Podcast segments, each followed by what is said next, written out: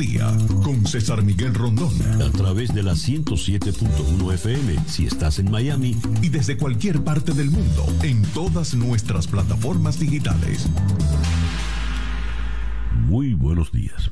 Nos amanece ya este 10, martes 19 de abril del año 2022 y son las 7 en punto de la mañana de este nuevo día. 19 de abril, día de la declaración, de la proclamación de la independencia en Venezuela, los sucesos de aquel jueves santo de 1810. Pues estamos hoy al año 2022, otro 19 de abril. Y otra independencia hace falta declararla. Pues bien, vamos con el programa. Sintoniza usted día a día en la ciudad de Miami. Lo sintoniza por 98.7 FM y éxitos 107.1 FM. Y a partir de las 9 de la mañana lo escucha diferido en Mundial 990 AM. También nos puede usted sintonizar en nuestro canal en YouTube, en Conexión Web, donde recibo el saludo de Lilia Florillo, en Caracas, Regan Rojas en West Park, Florida, Rubén Núñez en Lima, Voltic en Tampa, Manuel Díaz, Portocarrero en Caracas, Miguel Colmenares en Melbourne, Florida, Chere Ramos Graterol. Eh, muy buen día de la firma del Acta de la Independencia tengan todos, nos desea ella. María Isabel Vargas Rodríguez desde Forest City en Iowa.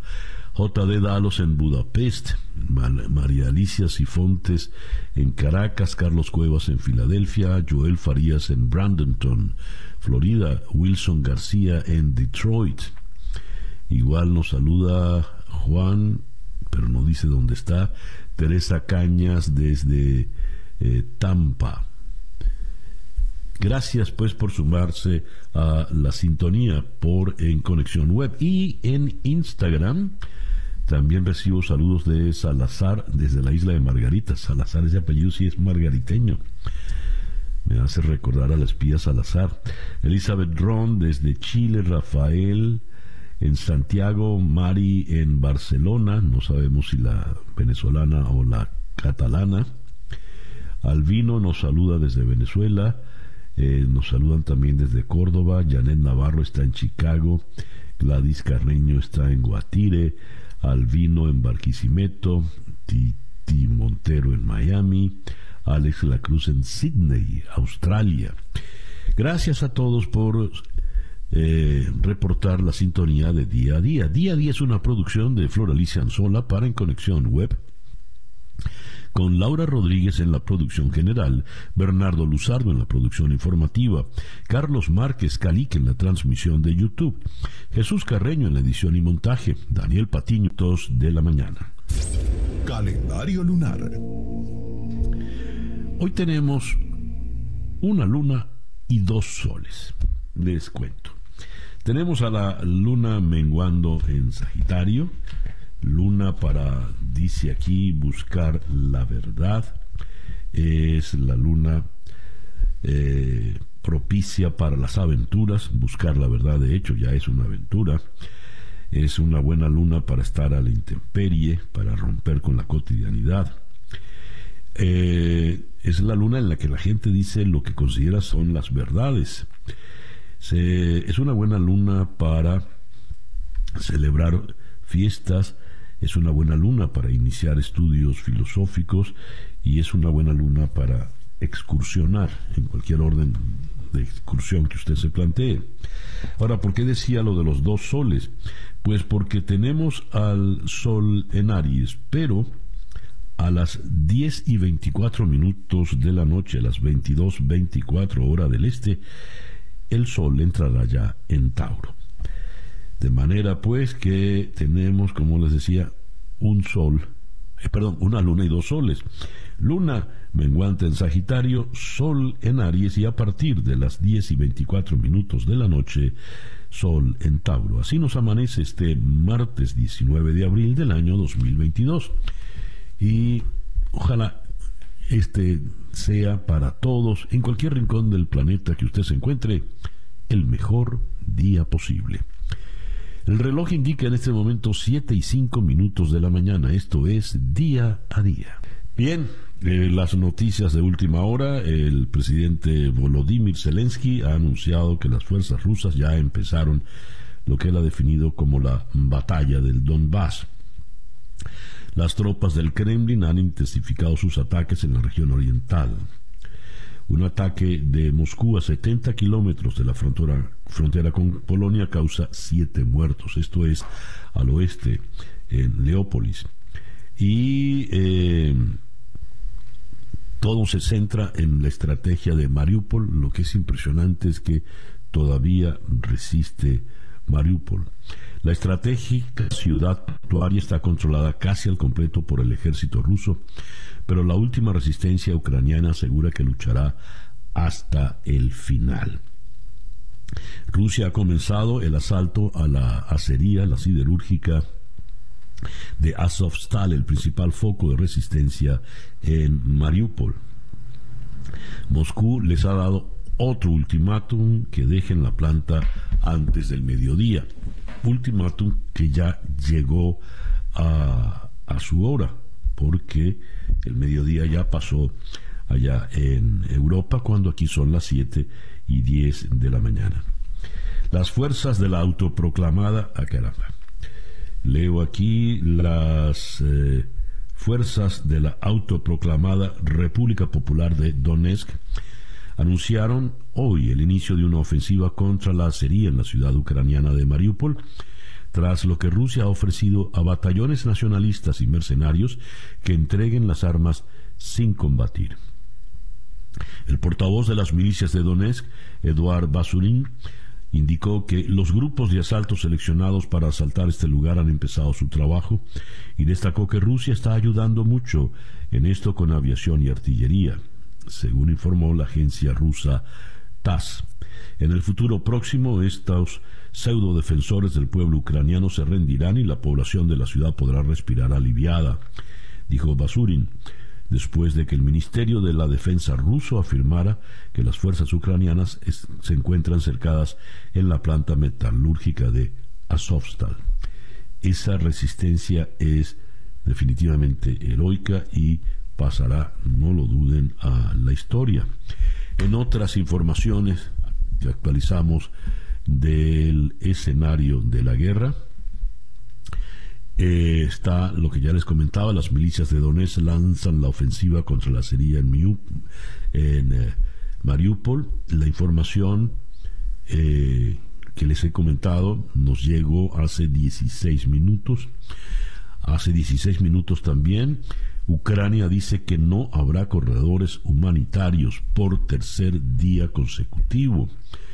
Eh, las autoridades de Ucrania afirmaron hoy martes 19 que por tercer día consecutivo no hay acuerdo con Rusia para la apertura de corredores humanitarios para facilitar la evacuación de civiles y la entrega de ayuda humanitaria en medio de la guerra. La viceprimera ministra ucraniana Irina Vereshchuk resaltó que continúan los intensos ataques con artillería en el Donbass. Continuamos las difíciles negociaciones para la apertura de corredores humanitarios en las regiones de Gerson y Kharkov, dijo la señora Vereshchuk. Las últimas evacuaciones tuvieron lugar el sábado, cuando cerca de 1.500 personas usaron estos corredores para abandonar varias localidades. También tenemos que en el contexto de la guerra, Japón entregará máscaras antigas a Ucrania y prohíbe definitivamente la importación del vodka ruso. Nueva Zelanda sanciona 18 bancos e instituciones financieras de Rusia por la invasión de Ucrania. Eh, las Fuerzas Armadas de Ucrania afirman que Rusia intenta obtener el control total en las regiones del Donetsk y Lungask, que es lo que ha definido Zelensky como la batalla del Donbass. El Pentágono en Washington confirma que al menos cuatro vuelos estadounidenses con material militar defensivo llegaron a Ucrania. El batallón Azov pide a la comunidad internacional un corredor humanitario para evacuar a los civiles de Mariupol y ya quizá ahora sí estaremos hablando ya de las últimas horas de la resistencia ucraniana en Mariupol. Estados Unidos baraja la posibilidad de incluir a Rusia en la lista de países patrocinadores del terrorismo. El Departamento de Estado indicó en el día de ayer que están estudiando la posibilidad de incluir a Rusia en la lista de países patrocinadores del terrorismo. Estamos estudiando los hechos, estamos revisando la ley, si es competencia de este organismo o de otro, si es eficaz y apropiado, dijo el portavoz del Departamento de Estado, Ned Price, en declaraciones a CNN. Y eh, se lee también la declaración del mediador de Naciones Unidas. El mediador especial de Naciones Unidas para Ucrania y secretario general adjunto de Naciones Unidas para Asuntos Humanitarios, Martin Griffiths, reconoció que lograr acuerdos para un alto al fuego humanitario puntual en determinadas regiones no está en el horizonte en este momento. Es una cita textual. No hay ningún alto al fuego en el horizonte en este momento, pero podría estarlo en unas semanas, quizás en algo más de tiempo, confirmó Griffiths en rueda de prensa desde la sede de Naciones Unidas en Nueva York.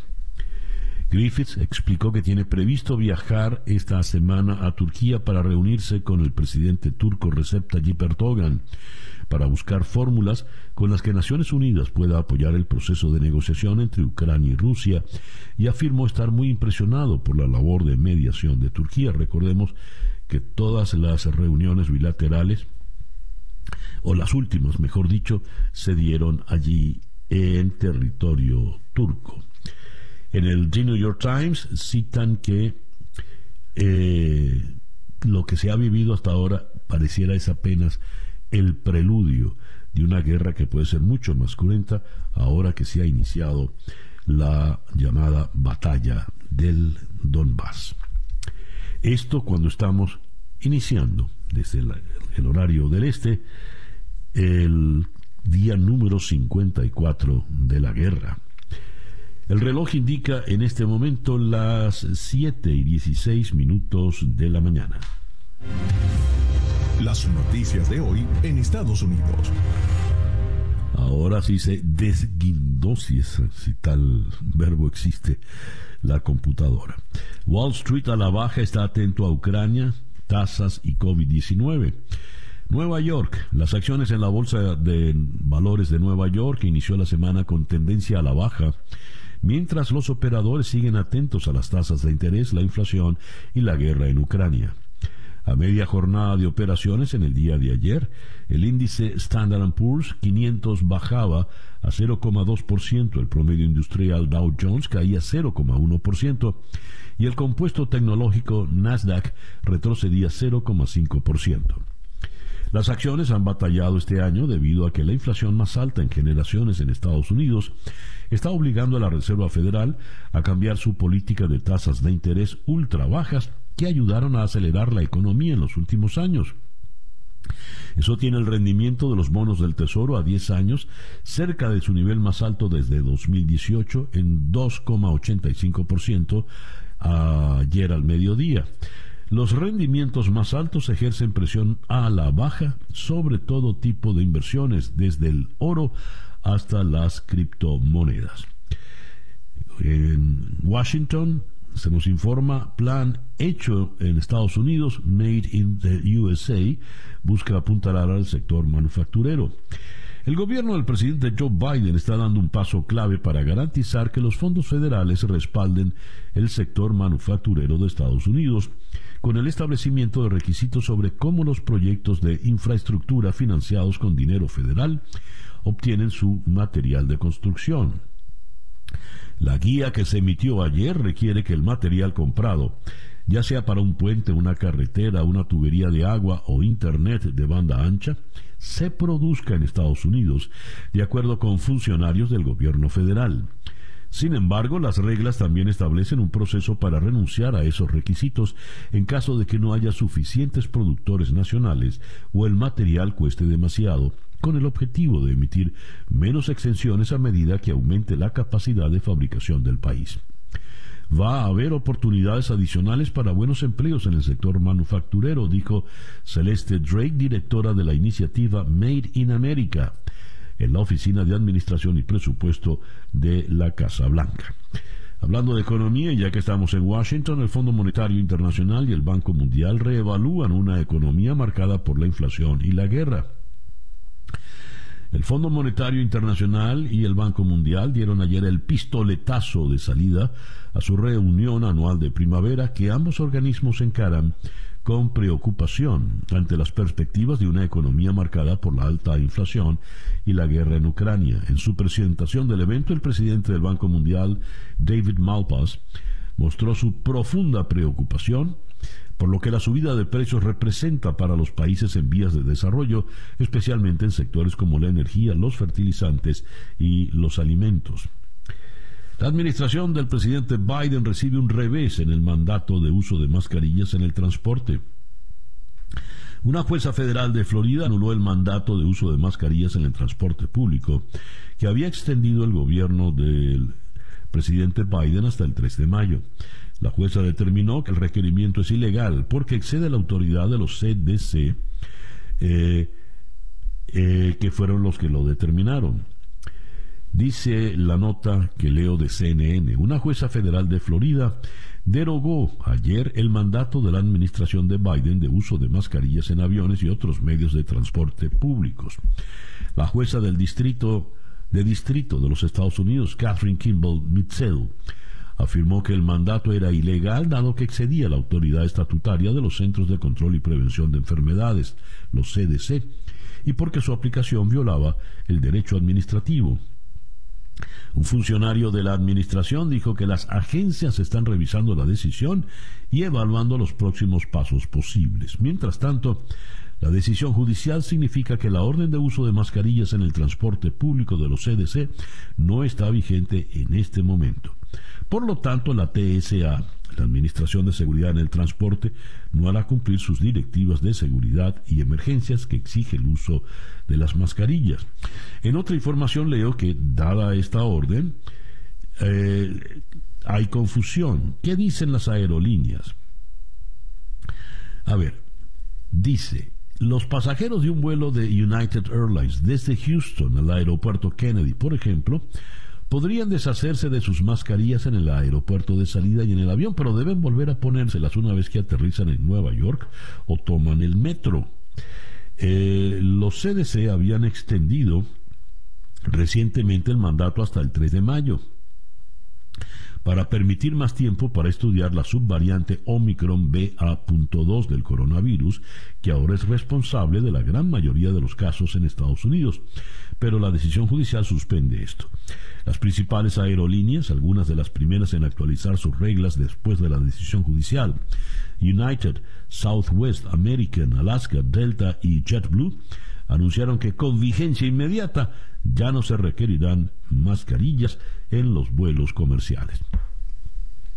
Y en lo que parece el cuento de nunca acabar, un grupo de abogados de Donald Trump insiste en una nueva ofensiva para desertificar la votación que llevó a Joe Biden a la Casa Blanca. A ver, desertificarán, si tal verbo existe, al presidente Biden. ¿Qué ocurre? Eso implicaría el regreso de Donald Trump a la Casa Blanca. Insisten en que hubo fraude y, sin embargo, no hay todavía ninguna prueba eh, convincente. Jim Farley, esto lo estoy leyendo en el New York Times, el jefe ejecutivo de la Ford compite abiertamente ahora con la Tesla de Elon Musk.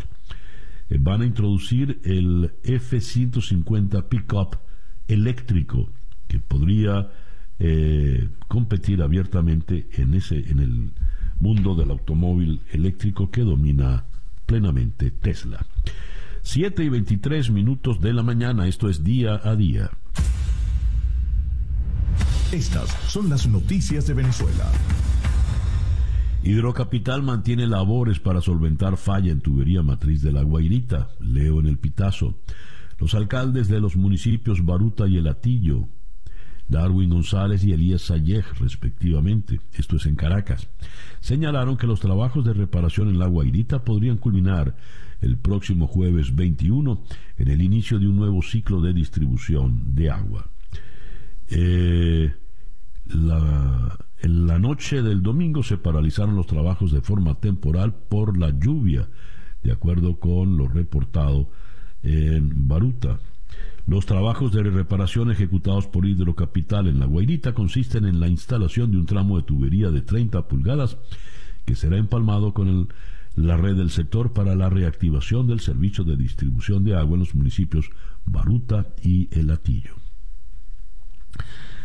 Esto que voy a leer es increíble. Ordenan detener a mujer de 72 años y la acusan de instigación al odio tras subir un video en TikTok.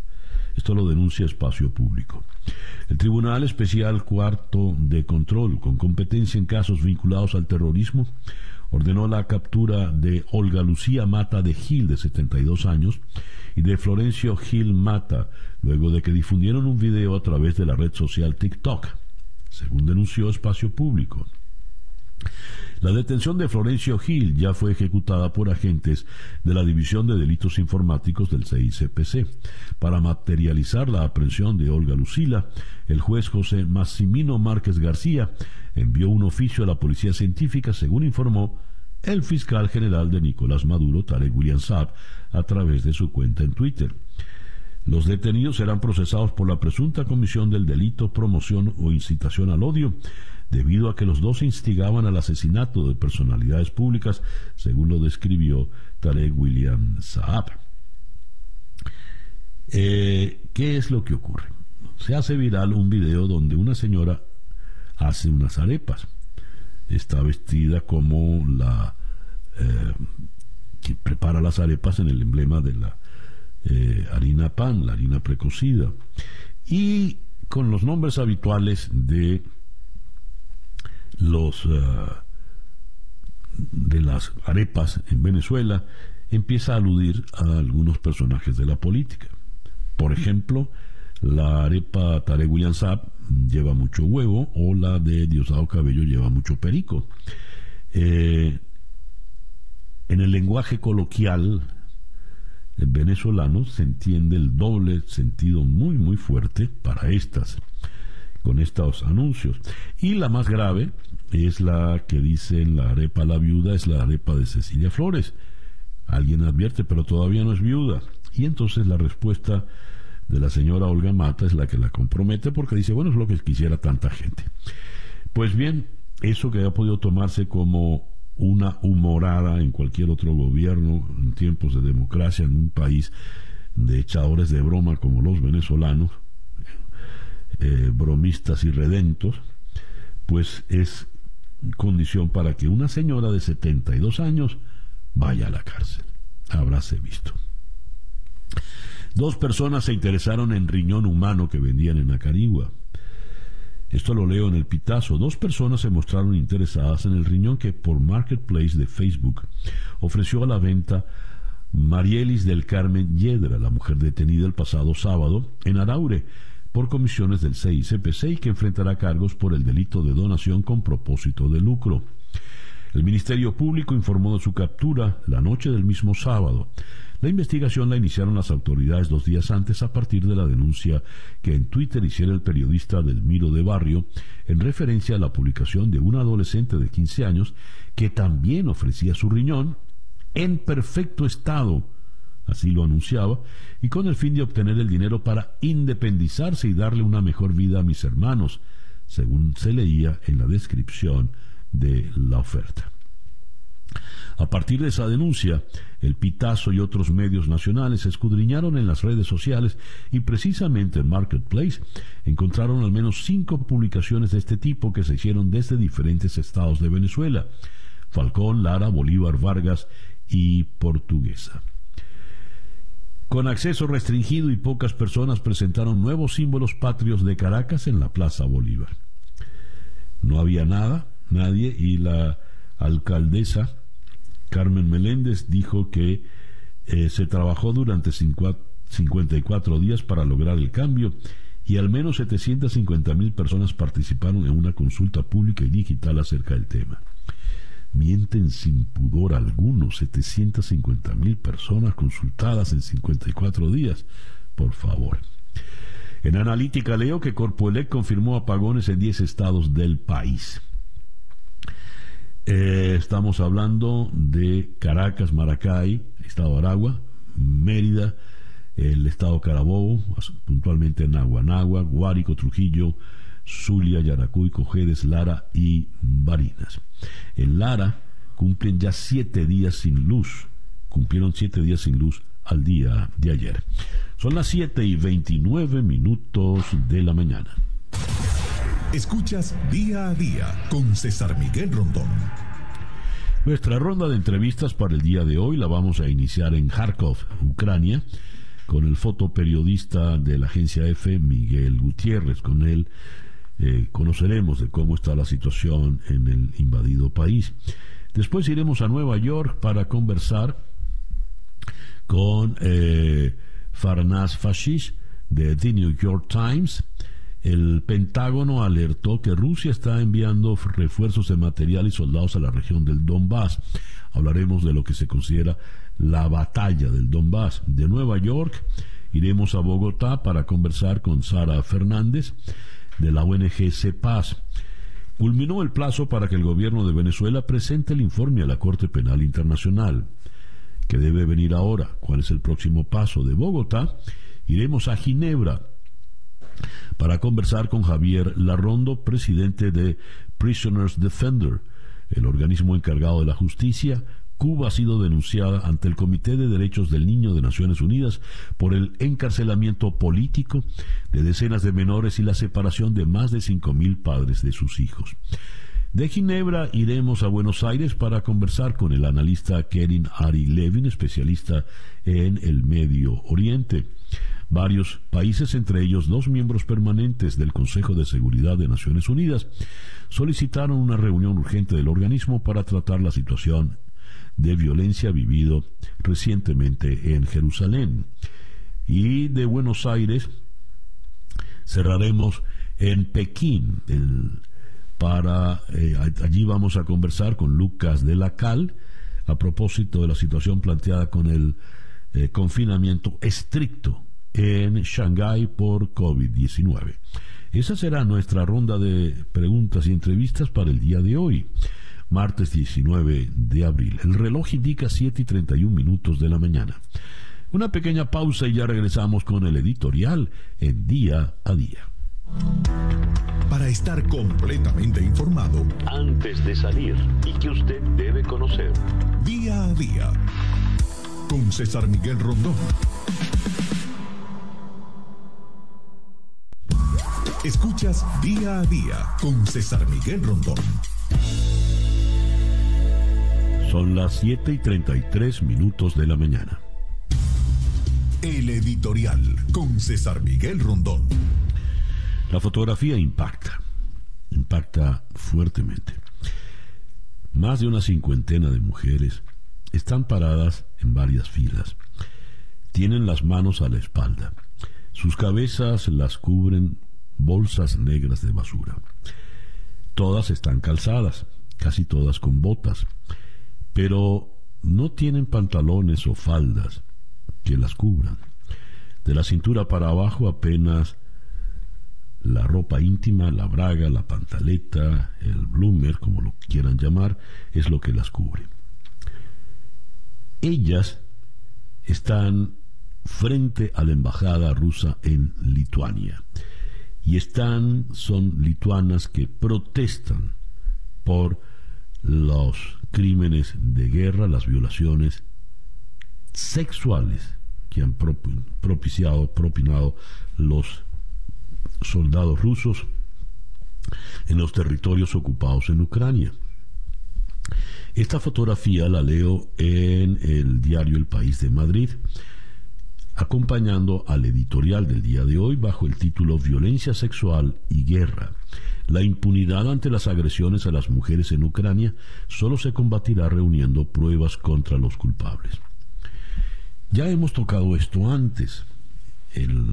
lo que se descubrió, por ejemplo, terriblemente en Bucha, una vez que salieron las tropas rusas, las violaciones en, el sótano de las niñas que estaban recluidas, cómo la violación sexual ha pasado a ser eh, orden del día en el proceder de las tropas rusas. En el editorial de hoy en el país, leo acá, las violaciones en grupo y las agresiones sexuales denunciadas en Ucrania son congruentes con un tipo de ofensiva como la que Vladimir Putin ha diseñado, con ataques indiscriminados contra la población civil, fuerte presencia de mercenarios y una marcada voluntad de castigo contra la desafección a la causa rusa. La violencia sexual se utiliza como un arma de guerra destinada a causar terror en la población y desmoralizar a quienes integran la resistencia contra el ejército invasor. Dice aquí el artículo, el editorial, Violar y matar a, las mujeres y a las niñas es una forma de destruir la comunidad como hemos visto en el conflicto del Congo, donde se estima que cerca de 500.000 mujeres han sido objeto de agresiones sexuales por parte de soldados en los últimos 20 años. La guerra suele ir acompañada de una exaltación de la hipermasculinidad, y para muchos combatientes tomar el cuerpo de las mujeres de la comunidad vencida forma parte de la conquista del territorio.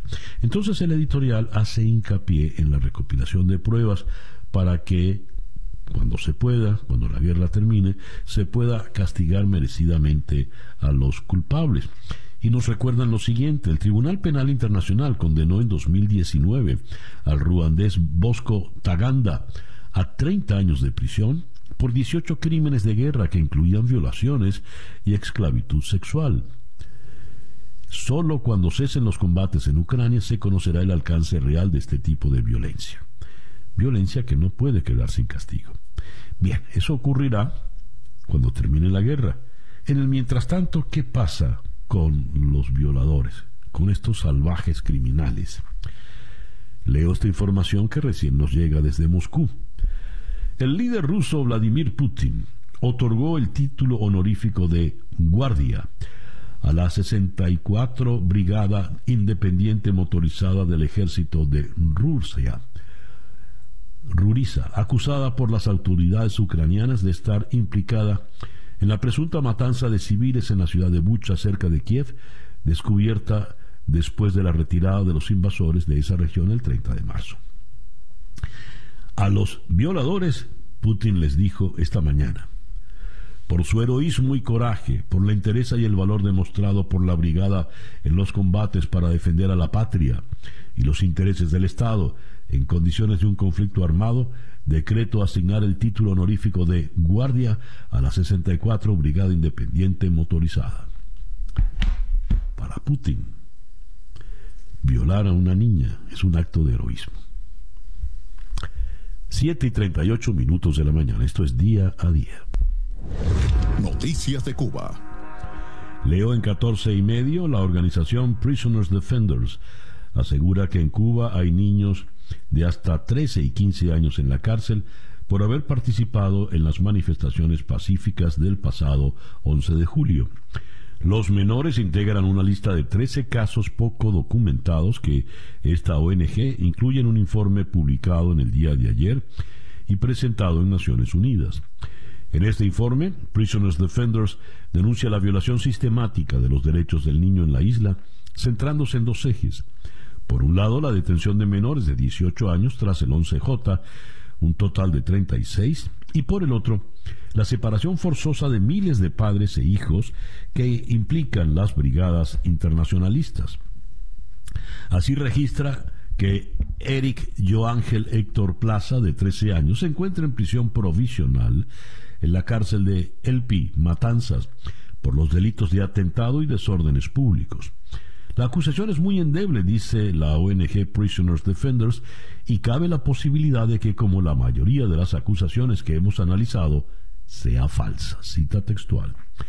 Además, el documento dice en Matanzas, las fuerzas de seguridad del Estado tenemos constancia y evidencias sobradas de que actuaron con extrema agresividad contra los manifestantes pacíficos y también sabemos que pudo haber algunos casos aislados de respuesta en legítima defensa.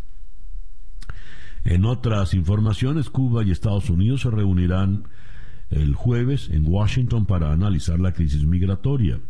Funcionarios de alto nivel de Estados Unidos y Cuba se reunirán el jueves para hablar de la crisis migratoria, según informó Reuters citando a fuentes conocedoras del tema. La delegación cubana estará encabezada por el viceministro de Relaciones Exteriores, Carlos Fernández de Cosío, y se espera que se encuentre con representantes del Departamento de Estado de los Estados Unidos, así como de otras dependencias eh, administrativas. Los cubanos ocupan actualmente el segundo grupo más grande que llega a la frontera suroeste de Estados Unidos, según reconoció a la agencia Reuters un portavoz del Departamento de Estado. Esta noticia que voy a leer es insólita, solo en Cuba. es un despacho de la agencia EFE. La líder del movimiento femenino opositor Damas de Blanco, Berta Soler, fue detenida por decimotercer domingo consecutivo a la salida de la sede de la organización en La Habana, según denunciaron ayer activistas disidentes. La señora Soler iba acompañada de su esposo, el también opositor y expreso Ángel Moya, en el momento del arresto y ambos fueron conducidos a unidades de la policía en los municipios habaneros de San Miguel del Padrón.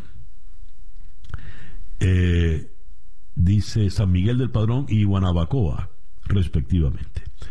Moya denunció que ambos fueron confinados en celdas y liberados en la madrugada tras la imposición de multas por un valor de 7,50 pesos cubanos, equivalentes a menos de un dólar para él, y 30 pesos cubanos, un dólar 25 para la señora Soler. Esta es la segunda detención a Soler en la última semana, de acuerdo con otra denuncia de Moya, del pasado miércoles 13 de abril, en la que reportó que en esa ocasión el arresto se produjo cuando intentaba trasladarse a la provincia de Matanzas. Bien, lo cierto es que la señora Soler estaba eh, ahora eh, está, la liberan al poco tiempo, pero tiene una deuda grande que va creciendo de puras multas. ¿Puede usted explicar qué es detener 13 veces consecutivas a una misma persona y por el mismo supuesto delito? 7 y 46 minutos de la mañana. Noticias de Latinoamérica. Buenos Aires. Los presidentes de Argentina y de Ecuador, Alberto Fernández y Guillermo Lazo, respectivamente, llamaron a fortalecer la comunidad de estados latinoamericanos y caribeños, CELAC, como plataforma para lograr la unidad regional, tras mantener una reunión en la que el argentino propuso revisar las relaciones con Venezuela y no dejarla sola. De hecho, planteó reanudar formalmente las relaciones con Venezuela porque dijo hay mejoría en tema de derechos humanos. Bogotá, el candidato izquierdista Gustavo Petro firmó un documento bajo juramento en el que se comprometió a no expropiar bienes si llega a la presidencia de Colombia como un acto simbólico para intentar disipar las críticas de sus detractores. Si es un acto simbólico, ¿qué valor tiene? Si le da por expropiar una vez que pueda ser presidente. Eh, leo por otra parte, en Managua, el gobierno, a través del Ministerio de Gobernación, ordenó el cierre de otras 25 ONGs, incluida la Fundación Luisa Mercado, que dirige el escritor nicaragüense exiliado en España, Sergio Ramírez Mercado, según informó el, el día de ayer el Poder Legislativo. El Ejecutivo del presidente Daniel Ortega también ordenó el cierre de la Asociación para el Desarrollo de Solentiname, fundada en 1982 por el fallecido poeta y sacerdote nicaragüense Ernesto Cardenal. La Río de Janeiro, la deforestación de las reservas indígenas en la Amazonia eh, por la minería aumentó más de 205% durante el gobierno de Jair Bolsonaro, según datos oficiales analizados por la organización MAP Biomas, divulgados en el día de ayer. 7 y 48 minutos de la mañana. La información del mundo día a día. París. Los fiscales están estudiando un informe de la Agencia Antifraude de la Unión Europea que acusa a la candidata presidencial de extrema derecha, Marine Le Pen, y a otros miembros de su partido nacionalista de malversar fondos públicos mientras servían en el Parlamento Europeo. El informe fue divulgado por el sitio francés de noticias de investigación Mediapart días antes de que Le Pen se enfrente al presidente Emmanuel Macron en una segunda vuelta electoral el próximo domingo, que podría determinar la dirección futura de Europa. El partido Agrupación Nacional de la señora Le Pen busca limitar los poderes de la Unión Europea. Jerusalén. Las fuerzas israelíes atacaron en la mañana de hoy la franja de Gaza tras el disparo de un cohete desde el enclave palestino hacia Israel, según informaron testigos y el movimiento islamista Hamas. La aviación israelí lanzó los ataques al sur de la franja de Gaza, indicaron testigos, mientras que el brazo armado de Hamas dijo que abrió fuego contra los aviones israelíes. Teherán. El presidente de Irán, Ebrahim Raisi, advirtió que Israel será blanco de las Fuerzas Armadas de su país si hace el más mínimo movimiento contra Irán. Las conversaciones en Viena en torno al acuerdo para limitar el programa nuclear iraní, que según Teherán tiene fines pacíficos, están estancadas. Israel se opone al acuerdo y afirma que no restringe lo suficiente la actividad nuclear iraní ni sus actividades militares en la región. Las autoridades israelíes han dicho que actuarán de forma unilateral y harán lo que sea necesario para proteger su país. Eh, leo en Shanghái, las autoridades reportaron las primeras muertes por COVID-19 en el brote, en la ciudad más poblada y acaudalada de China. Los fallecidos eran ancianos y, ancianos y tenían enfermedades previas. Hablamos de más de 10 muertos anunciados hasta ahora. Son las 7 y 50 minutos de la mañana, esto es día a día. Estamos tratando de hacer contacto con Miguel Gutiérrez, quien en este momento se estaba trasladando hasta Kharkov, eh, allá en Ucrania, quizá por el trayecto, quizá por eh, las dificultades obvias del caso, pues se nos ha complicado y no hemos podido establecer el, contacto todavía. Eh, Laura entonces está tratando de, mientras por un lado seguimos intentando con Ucrania, y vamos ahora a intentar con Sara Fernández, la abogada de la organización no gubernamental Centro de Justicia y Paz, CEPAS, a propósito de lo siguiente. Culminó ya el plazo para que el gobierno de Venezuela presente el informe a la Corte Penal Internacional sobre las violaciones a los derechos humanos. Hablando de violaciones a los derechos humanos, cuando comenté el caso de la señora que fue detenida por haber publicado ese video en TikTok donde vestida como arepera se burlaba, hacía mofa de algunos integrantes del gobierno, después me dicen, sí, pero la señora pidió perdón. Eso es peor porque pidió perdón obligada por Tarek William Saab. Eso es una práctica habitual en los regímenes comunistas. El poeta Eberto Padilla en Cuba también tuvo que pedir perdón y condenarse a sí mismo. Ahora sí tenemos a Sara Fernández en la línea telefónica. Ella está en la ciudad de Bogotá. Sara, muy buenos días. Gracias por atendernos. Hola, buenos días, César Miguel. A ver, en un foro eh, comentaste, a propósito, en un foro de CEPAS, que estamos llegando, eh, hoy se vencía, o ayer se vencía el límite puesto por eh, la Corte Penal Internacional para que Venezuela presentase su informe. Cuéntanos qué ha ocurrido y qué viene de ahora en adelante. Sí, precisamente el 16 de abril se venció el plazo para que Venezuela pidiera la aplicación del artículo 18 del Estatuto de Roma. Aún no sabemos si el Estado venezolano solicitó la aplicación del artículo y envió información suficiente ni la decisión del fiscal al respecto.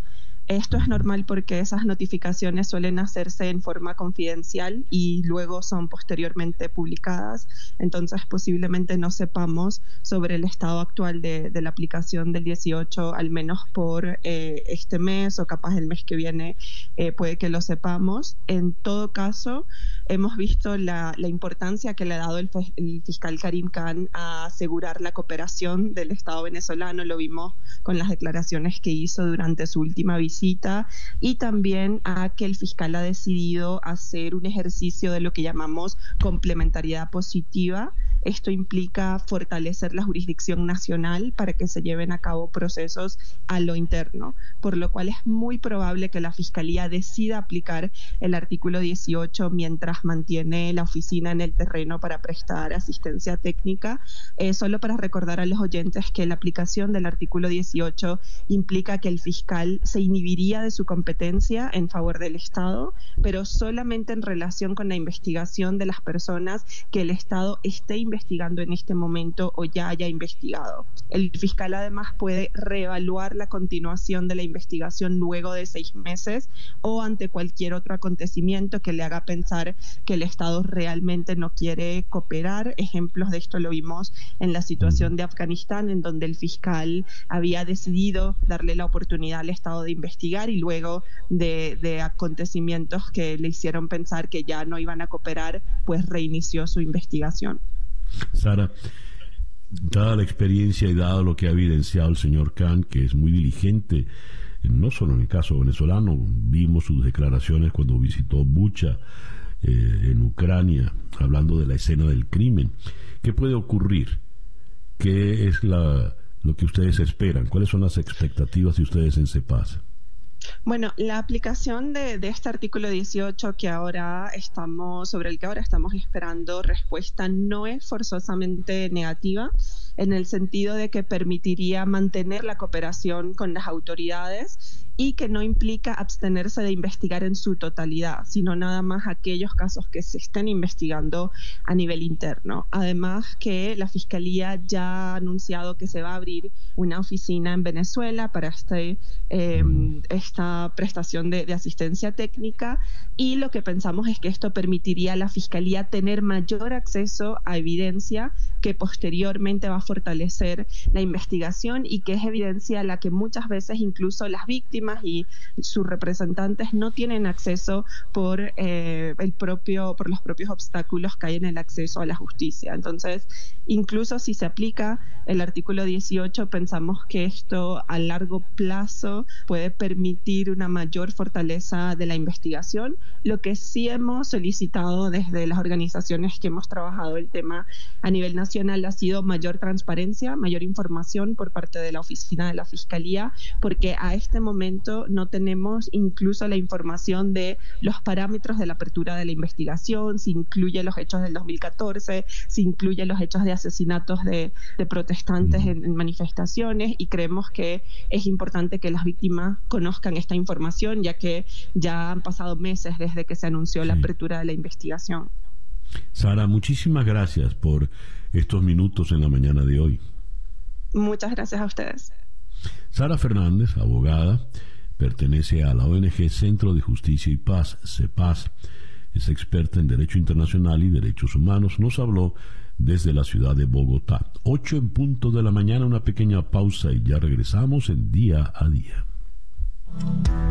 Para estar completamente informado, antes de salir y que usted debe conocer.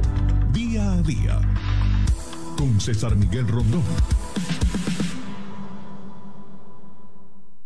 El reloj indica en este momento 8 y 6 minutos de la mañana, esto es día a día.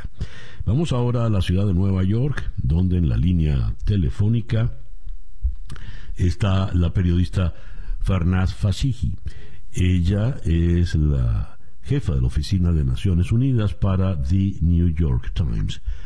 Farnaz, Farnaz, uh, good morning. Thank you very much for being with us today. Good morning, Cesar. Thank you very much for having me. Uh, Farnaz, what are the latest news you have from Ukraine, especially from the east side of Ukraine, after the full scale, the great battle of Donbass, as President Zelensky mentioned last night? Le pregunto que cuál es la última información que maneja ella de la la guerra en el oriente de Ucrania, especialmente lo que ya Zelensky anoche definió como la batalla del Donbass. Farnaz? Yes, um, we uh, know that the uh, that Russia has stepped up its attack in Donbass. Uh, President um, uh, as you said, President uh, Zelensky had said that this is going to be a new phase of the war, and this is exactly what Russia's foreign minister, um, Mr. Lavrov, said this morning. That this is going to be a new phase uh, in in what they call a, a special operation uh, or war in uh, in Ukraine. Uh, about uh, the Pentagon estimates that um, about 11 more Russian battalions have um, and tactical groups have gone into eastern Ukraine. Uh, that's about 8,000 to 11,000 troops. There's been more attacks uh, this morning on, on the eastern front, and uh, the, Russia seems to be regrouping its battle from the original marching toward Kiev to now retreating and focusing on the Donbass region and focusing on getting um, uh, finding its way to the Black Sea and uh, taking over the city of Mariupol. Nos dice Franaz que en efecto hay una gran ofensiva ahora hacia el oriente. La estrategia de tomar la ciudad de Kiev ha sido abandonada y se concentran todas las tropas en eh, el Donbass, la región oriental de Ucrania. El, el ministro de Exteriores ruso, Sergei Lavrov, ha afirmado que en efecto están entrando en un nuevo tipo de ofensiva y en el Pentágono se informó que son nuevos batallones los que están incorporándose a la batalla. Habla de más de 11.000 eh, soldados efectivos en esta región. La idea es poder tomar el acceso al Mar Negro a través del puerto de Mariupol. Y lo increíble es que Mariupol todavía está resistiendo. Le pregunto entonces a Farnaz cuáles son las últimas noticias de Mariupol, porque había un ultimátum, un deadline para el mediodía de hoy hora, ultimátum se entiende por parte de los rusos para el día de hoy, hora ucraniana. Farnas, what could you tell us about uh, Mariupol? Because uh, Russia um, established uh, some sort of a deadline for the noon mm-hmm. today, Ukrainian time. What do you know about it? Well, Russia has been um, encouraging the uh, or asking the, the demanding really the soldiers um, the Ukrainian soldiers that are still fighting for Mariupol to surrender uh, so we can take over the city. And the Ukrainians have said, we're not going to surrender and we're going to fight. Uh, Mariupol, um, it, the fighting is very intense. It, it appears that um, Russia is intent on taking over the city. It's a strategic place for it. Uh, and we also know that there are, um, you know, thousands of civilians that are still caught in Mariupol. Uh, what we've seen from the footage that has emerged from there is um, you know, widespread uh, destruction of civilian infrastructure and homes. And uh, both the UN and the Red Cross have said that they have had no access uh, to, to, in order uh, neither to be able to go and bring out civilians who want to evacuate nor take uh, crucial um, aid like food and medicine to Mariupol. So Mariupol is really choked off. Uh, it's uh, it's surrounded by the Russians, and they seem intent on taking it over. And it, it will probably be a very bloody, intense battle uh, when the deadline approaches. Dice eh, que eh, la situación de Mariupol es desesperada porque los rusos insisten, ríndanse, eh, están rodeados, porque en efecto las tropas rusas tienen completamente rodeada el puerto de Mariupol la ciudad portuaria, pero los rusos, eh, los, perdón, los ucranianos que se resisten eh, dicen que no, que de ninguna manera se van a rendir y esto ha, cerrado, Rusia se ha negado a abrir la posibilidad de algún corredor humanitario para poder evacuar a cientos de miles que todavía, civiles que todavía permanecen en la ciudad de eh, Mariupol. Pues bien,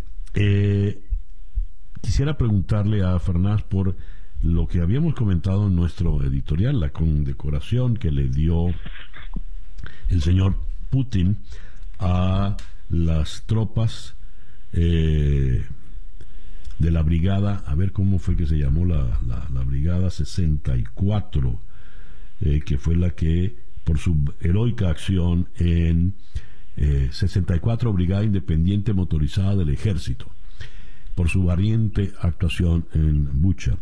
Farnas, I would like to, to hear your opinion. When uh, Mr. Putin gave a decoration to uh, the 64 Brigade. Independent Motorized of the Army, which is the brigade that was in Bucha and uh, literally is the brigade that committed all the atrocities in Bucha.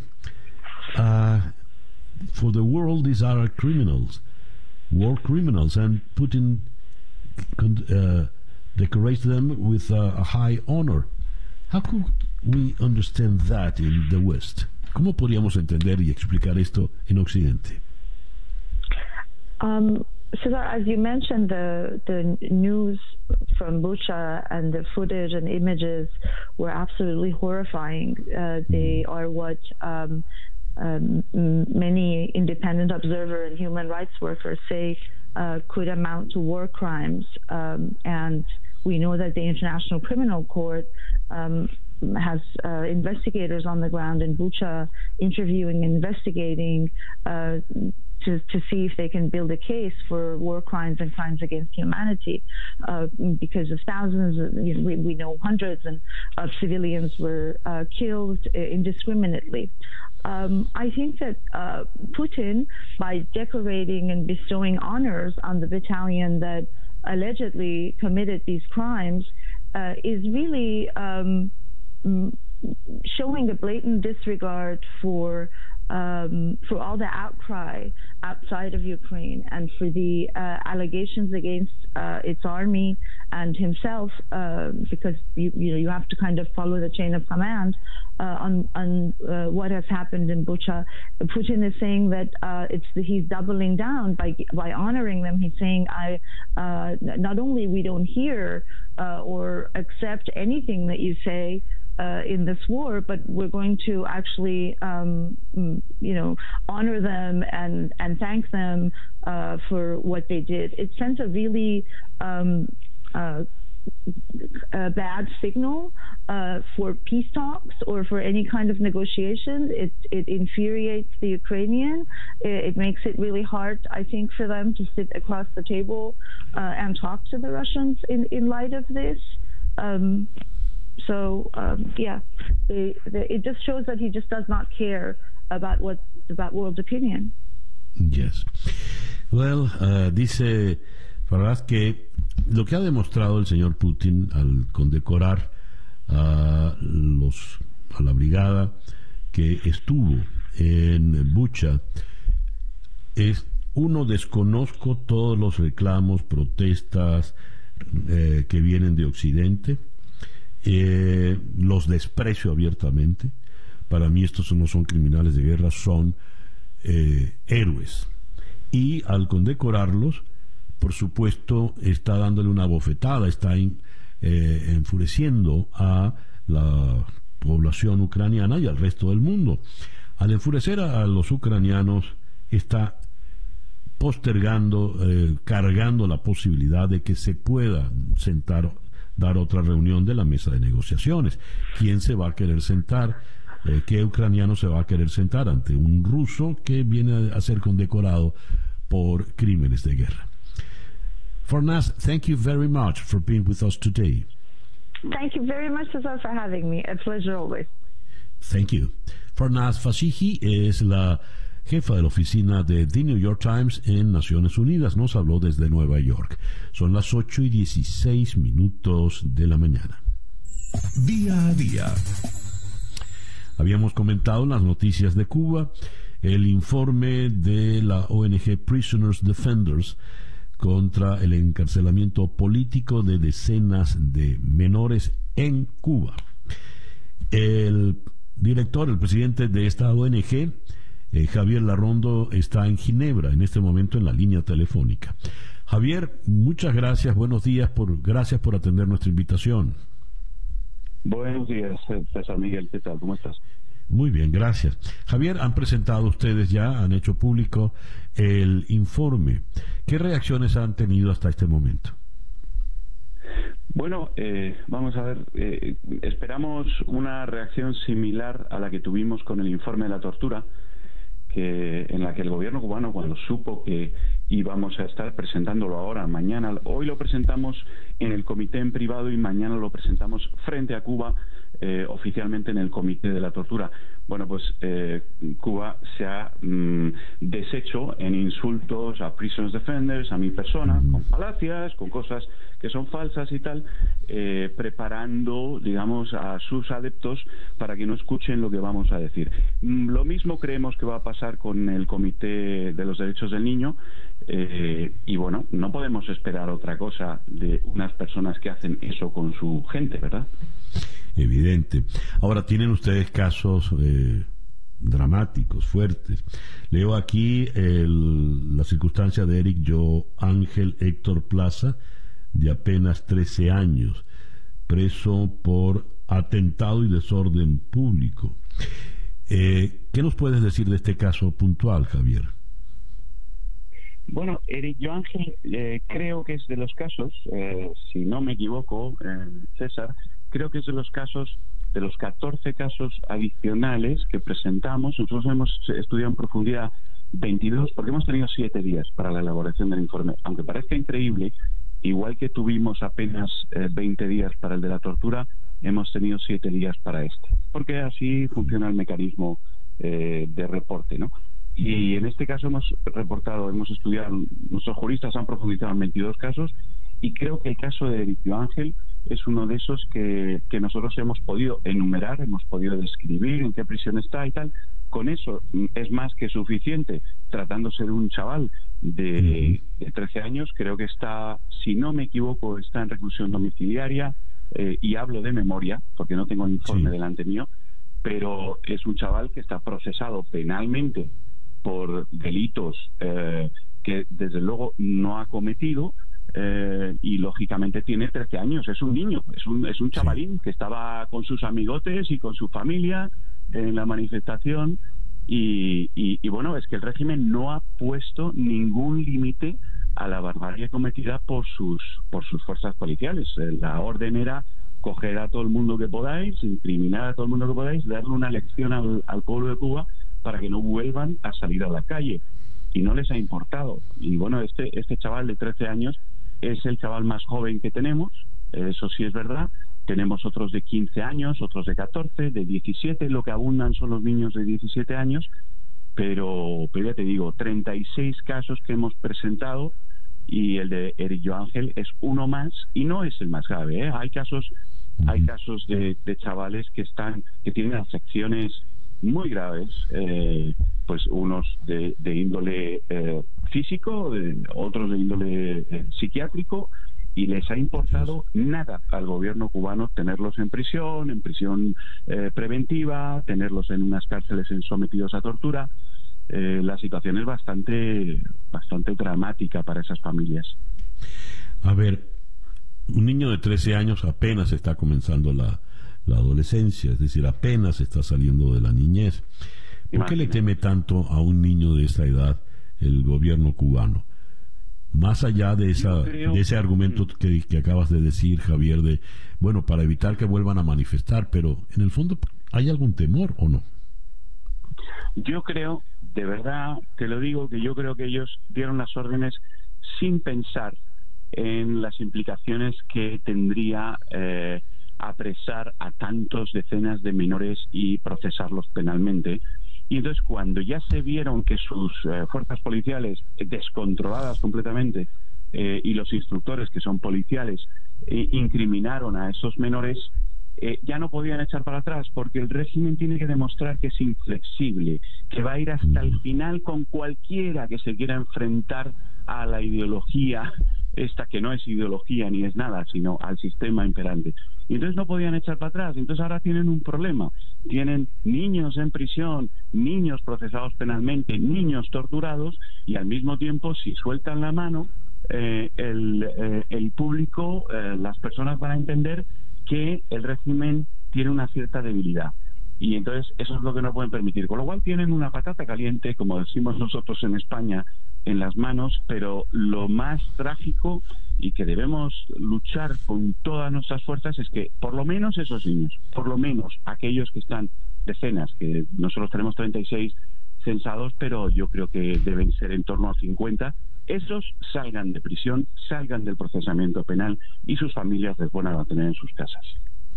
Javier, quisiera llamar tu atención sobre esto que leo en la reseña que hace 14 y medio del informe de Prisoners Defenders. Es el alegato, una de las consideraciones que da el, el gobierno cubano. Me llama la atención, dice, los menores detenidos en Cuba en los últimos años son mayormente varones entre 14 y 15 años de edad, mestizos y negros, cuyos medios familiares se caracterizan por ser incompletos, ausencia del padre fundamentalmente, disfuncionales, con fallas en el uso de los métodos educativos y de control en las actividades de los hijos menores de edad, así como la existencia de indicadores de violencia intrafamiliar como riñas o malos tratos y el consumo de alcohol. Esto es una cita textual de la respuesta del gobierno cubano. Quisiera tu opinión al respecto. Pues mira, no le preguntaron eso al gobierno cubano. Es decir, le preguntaron que sobre los presos y procesados penales menores diera datos estadísticos, que es diferente a estigmatizar y, eh, e insultar a los menores que están procesados poniéndoles una apostilla de que sus padres son alcohólicos, se pegan, eh, han emigrado, lo, lo, malo que es emigrar, etcétera, etcétera. Lo que han hecho es estigmatizar en vez de dar datos estadísticos, que es lo que le pedía el comité. Es decir, sin responder lo que han hecho es insultar, como siempre. Ellos, eh, lógicamente, eh, utilizan cada momento que tienen, cada pregunta que se les hace para insultar en vez de para informar. Y ese es el grave error que han cometido en esa frase, correcto. Además, evidencia un racismo total. Son mestizos y negros. Sí. Repugnante, repugnante. ¿Qué te, ¿Qué te puedo decir? Repugnante. O sea, y si lo son, y si son mestizos y negros, entonces pregúntate por qué. Y si, y si dices que no atienden, no usan adecuadamente las instituciones educativas, eh, pregúntate qué es lo que les pasa a las eh, eh, instituciones educativas. Y si el padre o la madre han emigrado, pregúntate por qué emigran. Porque mm, es que además denotan todas las fallas de su sistema con ese tipo de respuesta. Así es. Javier, muchísimas gracias por estos minutos en el programa de hoy. Mm, gracias, gracias a vosotros. Un abrazo fuerte. Javier Larrondo es el presidente de la ONG Prisoners Defenders, el organismo que ha presentado eh, con el apoyo de Naciones Unidas la denuncia ante Naciones Unidas por el maltrato a los niños presos presos políticos en Cuba. Nos habló desde la ciudad de Ginebra. Son las 8 y 25 minutos de la mañana en día a día. El reloj nos indica que son las 8 y 29 minutos de la mañana. Esto es algo importante. Leo. El Banco Central de Rusia advierte que la economía se hundirá en el segundo trimestre y Putin desoye el aviso. La gran artífice de que la economía rusa haya aguantado el primer embate de las sanciones impuestas por la guerra de Ucrania, la presidenta del Banco Central de Rusia, Elvira Nabiulina, advirtió ante los diputados de la Duma estatal que las reservas del país se acababan y la verdadera crisis llegará entre el segundo y el tercer trimestre de este año. Su aviso tajante a la vez que medido palabra a palabra en una rara opinión crítica de un alto cargo en los últimos meses, fue rechazado por el propio Vladimir Putin pocas horas después. Dijo Putin, Rusia ha resistido una presión sin precedentes, la situación se está estabilizando. La señora Nabiulina subrayó que la situación está lejos de normalizarse el periodo en el que la economía ha podido vivir de las reservas se ha terminado. Ya en el segundo trimestre o principios del tercero entraremos en una etapa de transformación estructural, dijo la economista, en Moscú. Esto lo he leído en el país de Madrid. El reloj indica 8 y 30 minutos de la mañana. Una pequeña pausa y ya regresamos en día a día. Para estar completamente informado, antes de salir y que usted debe conocer. Día a día. Con César Miguel Rondón. 8 y 38 minutos de la mañana, Capicúa. Esto es día a día. Esta tarde a las 7 horas del este en conexión por TVV Network conversaremos eh, con eh, Pedro Nicolás de Pedro de Statecraft en Londres a propósito de la situación de la guerra. Luego en Buenos Aires conversaremos con el periodista Gabriel Bastidas de TVV Network a propósito de la declaración del presidente Alberto Fernández de reanudar las relaciones con Venezuela porque los problemas de Venezuela se han disipado. Venezuela está avanzando. En Caracas conversaremos con John Magdaleno, eh, politólogo, a propósito de la situación política en el país. Hace eh, el 5 de marzo una delegación de alto nivel de la Casa Blanca visitó Miraflores. ¿Qué ha pasado después? Y cerraremos aquí en Miami con Leonardo Padrón, quien estrena mañana su primera serie en Netflix, Pálpito. Eso será esta noche a las 7 horas del este en conexión por TVV Network. Canal 427 en DirecTV Now, 654 en Comcast, 934 en Charter Spectrum, 411 en Blue Stream y 250 en Atlantic Broadband. Son las 8 y 39 minutos de la mañana. Día a día con César Miguel Rondón. Varios países, entre ellos dos miembros permanentes del Consejo de Seguridad de Naciones Unidas, solicitaron una reunión urgente del organismo para tratar la situación en Jerusalén, después de que el pasado fin de semana los enfrentamientos entre policías israelíes y civiles palestinos dejaron más de 150 heridos, casi todos ellos palestinos. Vamos a abordar el tema con un especialista en los temas del Medio Oriente e Israel, Keren Ari Levin, en Buenos Aires. Kevin, buenos días, gracias por atendernos. Buenos días, César Miguel, muchas gracias por la invitación. Kevin, ¿qué ocurrió el fin de semana en Jerusalén? Bueno, lo que ocurrió en principio, eh, y esto se puede ver a partir de imágenes que son realmente muy impactantes, fue un enfrentamiento entre la policía de Jerusalén, que es parte del ejército israelí, y eh, eh, habitantes de Jerusalén, principalmente musulmanes, que estaban rezando en la zona de la mezquita de Al-Aqsa, lo que los judíos conocen como eh, la explanada del templo. Eh, esto surge también en un contexto bastante particular, que es la coincidencia entre festividades de mucha importancia para la tradición judía e islámica. Para los musulmanes es Ramadán, para los judíos estamos en el medio de la festividad de Pesach, y esta es una coincidencia que no se da hace más de 30 años. Y ya era de esperarse que en esta confluencia, en este contexto desafortunada, eh, iba a haber cierto fervor nacionalista y tensión exacerbada eh, que pasaría en cualquier momento en una ciudad tan dividida y tensa como Jerusalén, pero había algunas particularidades este año que se agregaron para hacerlo especialmente complicado.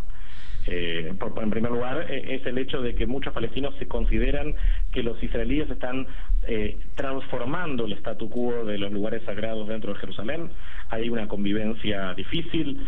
hace algunos años los judíos tenían prohibido rezar para no ofender a los musulmanes, pero en los últimos años esta actitud fue bastante más laxa y esto genera bastante tensión. Y por otro lado, desde la perspectiva israelí, la provocación en realidad estuvo puesta eh, eh, desde el lado musulmán, por el hecho de que ellos venían, y esto también está documentado en fotos y en videos, venían almacenando en la mezquita de Al-Aqsa, el tercer lugar más eh, importante para la religión islámica, muchas piedras que usan los palestinos para tirarle al ejército y que desde la perspectiva israelí eso llevó a la represión.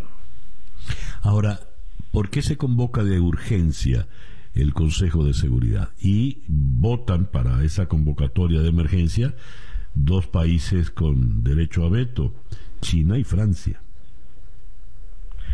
Sí, es eh, un contexto bastante particular que amerita que eh, los ojos del mundo, digamos, eh, hay bastantes cosas que están pasando en el mundo en este momento, pero me parece que hay bastante interés, en primer lugar porque lo que empieza en Jerusalén raramente termina en Jerusalén.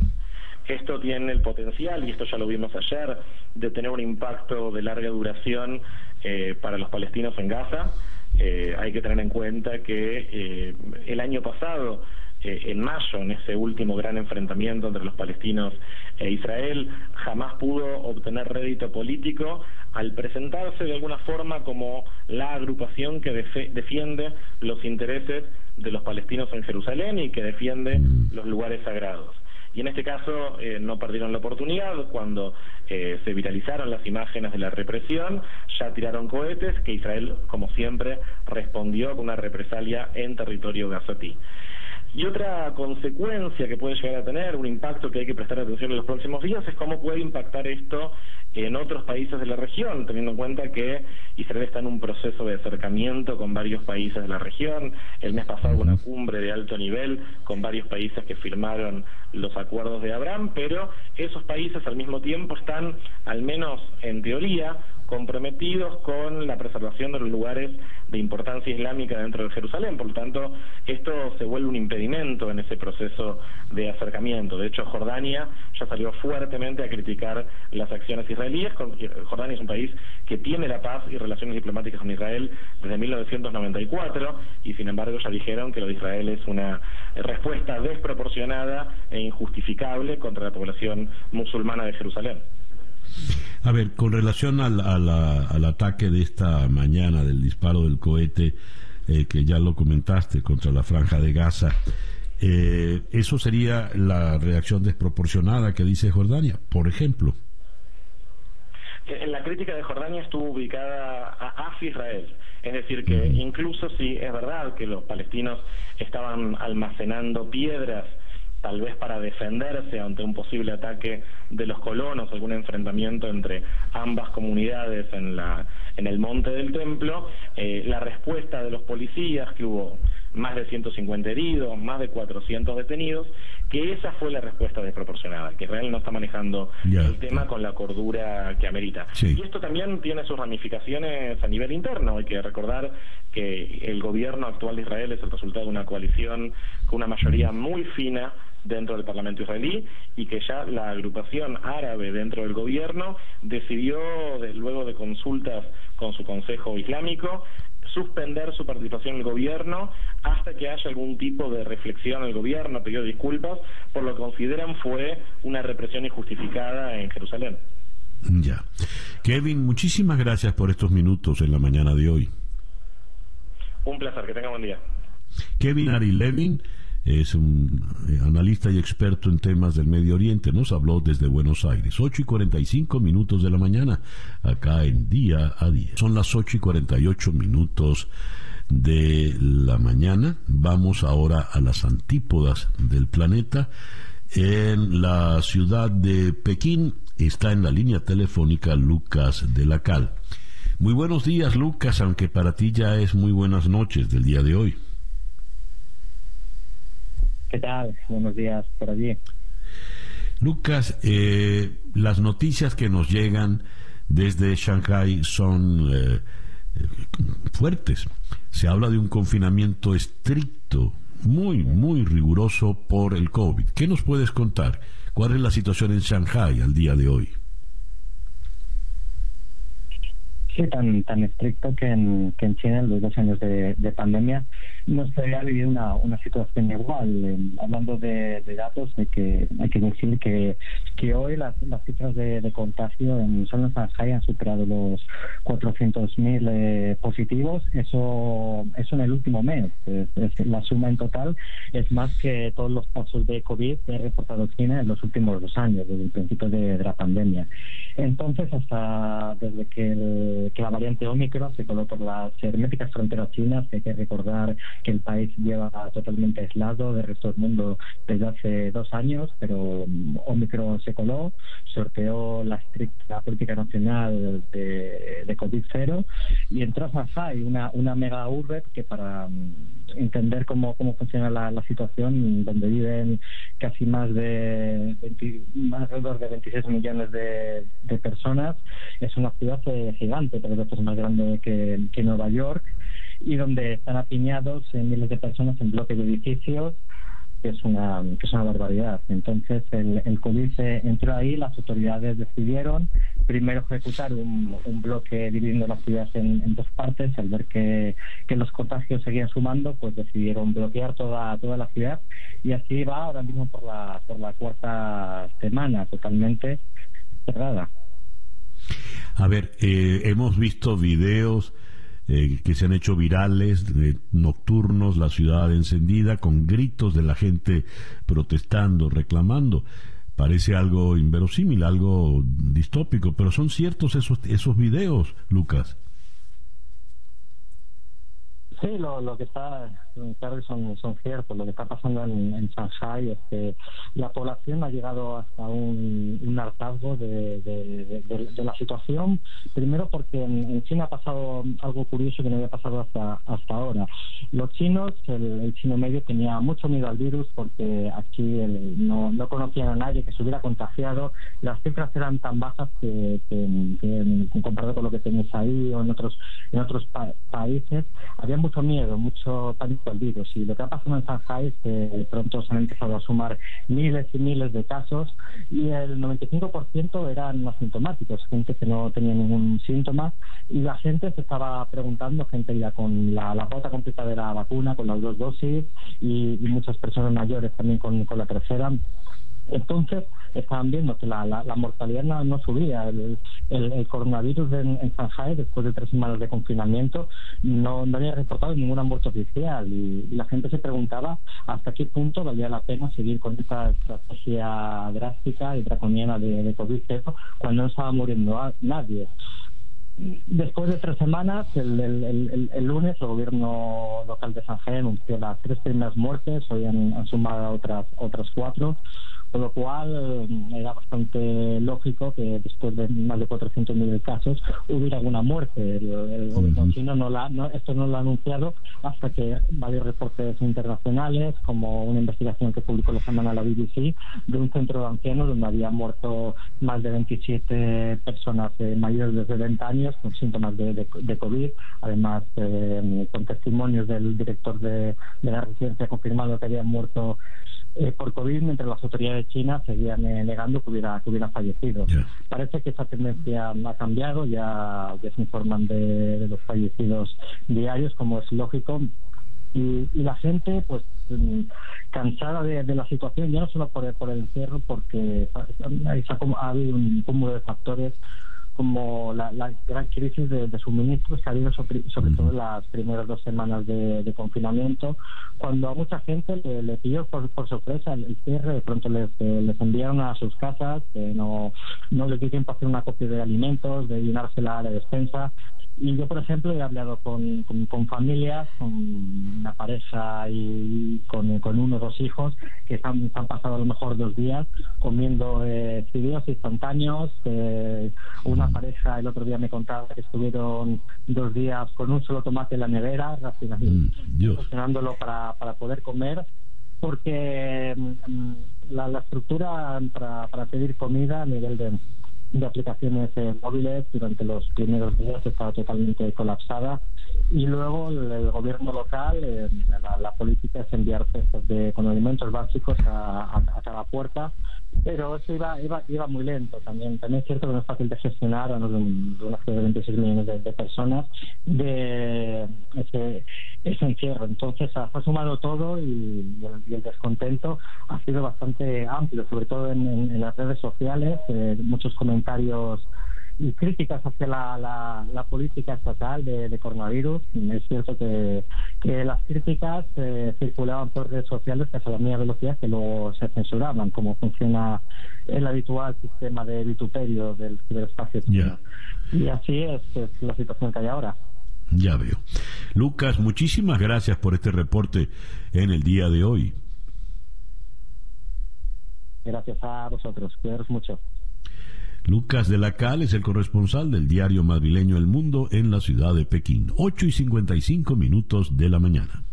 Día a día es una producción de Floraliza Anzola para En Conexión Web, con Laura Rodríguez en la producción general, Bernardo Luzardo en la producción informativa, Carlos Márquez Calique en la transmisión de YouTube, Jesús Carreño en edición y montaje, Daniel Patiño en los controles y ante el micrófono, quien tuvo el gusto de hablarles, César Miguel Rondón.